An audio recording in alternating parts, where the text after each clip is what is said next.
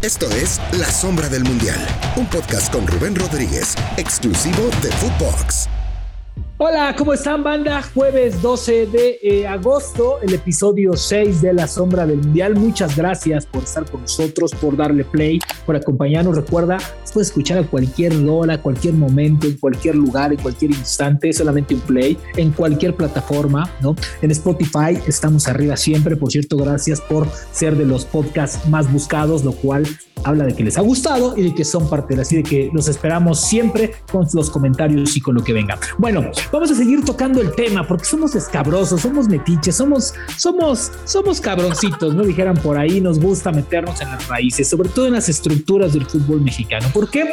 Porque hoy vamos a platicar con alguien que nos va a platicar cómo es el camino del entrenador mexicano, el camino del jugador mexicano, el camino el jugador que no llega padrinado, el técnico que no tiene eh, representante, el técnico que tiene que picar piedra, el técnico que tiene que hacerse valer a veces de sus propios recursos para estar trabajando, para estar cerca, para estar en el fútbol. Creo que ese también es un mal endémico del fútbol mexicano. Si no tienes representante, no tienes llave para entrar. Los representantes en México tienen las llaves principales de los clubes. ¿Por qué? Porque tienen contactos, porque tienen experiencia, porque tienen amigos y porque muchas veces es más fácil. Entonces, hoy, si si eres buen técnico pero no tienes representante, olvídalo hermano, no vas a encontrar trabajo, tal vez ni en el fútbol mexicano, ni en el fútbol de otro mundo. Entonces, me parece, o de otro lado, perdón, me parece que eso es una llave bien importante. Ahora, la estructura, el crecimiento, ¿cómo se da? Seguimos en ese mismo tenor porque yo insisto en un tema. Si México no reacciona, no rectifica el camino de sus figuras, pocos se van a ir. Pero el tema es que tampoco las quieren dejar ir, porque el jugador significa dinero, significa dólares, significa camino hacia estar mejor. Pero muchas veces ese crecimiento se, se trunca. Entonces, hoy, al cual eh, respeto mucho, quiero mucho, vamos a hablar con el Chaco Jiménez, un hombre que despreció una gran oportunidad. ¿eh? Vamos a hablar de eso que pocas veces se ha hablado o nunca se ha hablado. Él pudo haber dirigido el Cruz Azul, pero le dijo que no porque no estaba preparado. Y bueno, para hablar de, este tema y de muchísimos otros temas, ¿no? Saludo primeramente, agradecerle, eh, más que un ex compañero, más que una gran persona, un gran futbolista de los mejores extranjeros que ha venido a la liga, un hermano, un amigo, un maestro, en fin, no saben lo que es tener al Chaco Jiménez al lado preguntarle, ir a comer con él, comer con él. Maravilloso y qué gusto volver a platicar contigo, mi querido Chaco. Sabes lo que te quiero, hermano. Sabes lo que, lo, que te respeto y qué gusto que estés aquí en, la sombra del mundial. ¿Cómo estás? Saludos, mi querido Rubén. Eh, te olvidó decir correr también, ¿eh? Que hemos ah, salido a correr varias, varias veces. ¿Te acuerdas, ¿Te acuerdas, te acuerdas esta, esta anécdota en Chicago cubriendo una Copa Oro cuando salimos a correr y yo bajando las escaleras me dijiste, ay Michi, tienes, tienes la pantorrilla más, más hinchada que la otra. ¿Y cuál? Ya estaba desgarrada, se me había desgarrado por correr de más, ¿te acuerdas? me dijiste, le estoy diciendo mucho. Pero, buen ritmo, ¿eh? Buen ritmo. y la verdad que, que bien, bien. Sí, te aguanté. no, te aguanté, güey. No mal, corriste, corres como ladrón, cabrón. Pero bueno, Michi, qué gusto estar contigo. Corro, corro. Qué gusto estar con, con, eh, o platicar más bien contigo de muchísimos temas, pero a mí me interesa mucho uno. Estoy, estoy moviendo un poquito. No, bueno, mate, estoy preparando. mate que no los vueltas, pero bueno. Si me, si me permitís. Sí, si te permito preparar tu mate. Oye, eh, la falta de estructuras en el fútbol mexicano, la falta de crecimiento es, algo muy recurrente. A veces eh, no se valora mucho el esfuerzo, la preparación. ¿Cómo lo has vivido tú, Chaco? Porque quién mejor tú que, que, lo has vivido en carne propia, la falta de estructura, la falta de oportunidades. No eres mexicano, pero bueno, eres mexicano, pero eres hecho aquí prácticamente. Tienes años viviendo aquí, no naciste aquí, pero eres, estás hecho aquí, conoces muy bien, eh, eh, eres mexicano, hermano. Eres un técnico mexicano. ¿Cuál es el tema de la falta de oportunidades, Chaco? Mira, salí de, Cancún, eh, capacitarme más. Yo también pensé de que no, no quería, en mi cabeza se me pasaba, bueno, otro año más Liga de Expansión o quizás una sub-20. Y de repente me encontré en una situación donde pues, miraba para los costados y no, no había, no había esa, esa charla, digamos, esa comunicación con, con los dueños. Si bien tuve acercamientos, pero también es cierto que estuve más acercamiento con, gente del extranjero, con, directivos del extranjero que de acá de México. Y obviamente que, después uno se replantea un montón de, cosas y, Y, la verdad que yo soy una persona en, la cual eh, trato de, tener paciencia, de, saber de que eh, cuando jugaba o cuando estaba en la tele, cuando me retiré en el año que estaba en la tele y veía, a mí me tocó esa parte cuando como entrenador en Crétaro, y yo decía, bueno, lo veía a la distancia y decía, no, puede ser de que sea eh, un modelo eh, de gestión de una directiva, ya tiene cada directiva porque es así, y, la directiva que está estructurada, o el club que está estructurado, perdón, ya tiene un perfil de entrenador. Y, después, bueno, me encontré con la situación de que hoy lo vivo en carne propia de no tener esa retroalimentación o, o, esa comunicación que a veces uno, uno eh, quiere, quiere tenerla, pero bueno, es, es cuestión de, paciencia. Hay, hay clubes que trabajan ya con, un perfil determinado de entrenador y, dentro de ese perfil también viven lo las necesidades que tiene el, eh, el club en ese momento. Pero la realidad es que no, no es de, sea de mexicano sea de extranjero, es de oportunidad y de capacidad. También es cierto de que eh, uno se tiene que preparar bien y saber de que si aparece una oportunidad la tiene que aprovechar porque tampoco hay tanta paciencia. ¿Te arrepientes de haber, no de haber no tomado Cruz Azul cuando te lo ofrecieron en su primer momento, cuando tenías poco tiempo de técnico? ¿Te arrepientes de eso porque tal vez eso te hubiera dado la siguiente oportunidad en el siguiente club o siguieras en Cruz Azul ahorita? No, yo no me arrepiento de las cosas que de, de las decisiones que tomo, Rubén. En ese momento sí eh, tuve esa oportunidad y tuve esa charla con, Ricardo en, su momento. Eh, y, yo creo que todavía me faltaba un poco más de capacitación. Es difícil tener una, nueva oportunidad, pero creo que tomé una buena decisión. Creo que era muy atractivo lo que, lo, que, lo que es Cruz Azul, lo que me genera Cruz Azul en el corazón. Y si era por la decisión del corazón, obviamente lo hubiera tomado. Pero yo creo que me hubiese equivocado porque todavía me falta un toque más en el horno, un toque más de, preparación, de cancha, de entrenamiento, de gestión. Y después sí, eh, entrar a, esas grandes eh, a esas grandes ligas.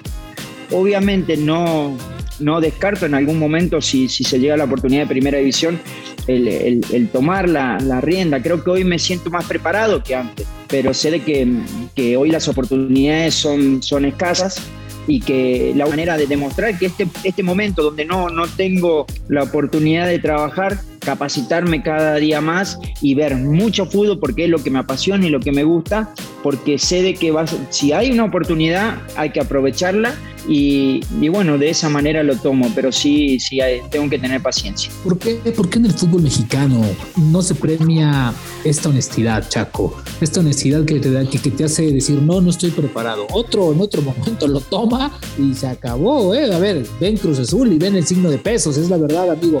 Pero tú, honesto, y así como hay otras personas también, o sea, ¿por qué no se valora esta parte de la honestidad en el fútbol mexicano? ¿Por qué el fútbol mexicano a veces, híjole, tiene ciertos aspectos que para ¿qué quieres? Sí, fíjate, Rubén, que mira, yo me doy, me doy cuenta hoy que no estoy preparado por lo que me tocó vivir después, por lo que me tocó vivir en Cancún y por lo que hoy ya tengo una estructura, ya tengo una metodología, ya tengo un modelo de juego, eh, ya tengo mi cuerpo técnico armado y por eso digo que en su momento sí, el corazón me decía voy, voy, pero después digo, bueno, hubiese sido un error. Obviamente que siempre decía el profe Mesa que él hubiera, no existe, pero yo hoy me siento más capaz que antes, pero la realidad es que la de la pregunta que vos me estás haciendo, eso hay que hacerlo a los directivos. Hay algunos directivos que tienen más paciencia que otros, hay algunos directivos que son un poco más arriesgados y, y, no sé si es un premio, porque yo no lo, no lo quiero llamar así, pero hoy el director deportivo o el que maneja la gestión del, del club está muy preparado. Pero también no significa de que hablar bonito con un directivo y eso después te va a llevar a la cancha a que el equipo ande bien. Obviamente hay una identidad, hay un sentido, un sentido de pertenencia, hay una historia, hay una cultura. Y muchas de esas cosas, muchas veces el conocimiento profundo de un club es quizás, no digo que sea más importante que la capacitación, eh, pero yo creo que el no conocer la historia de un club por ahí te puede perjudicar como entrenador.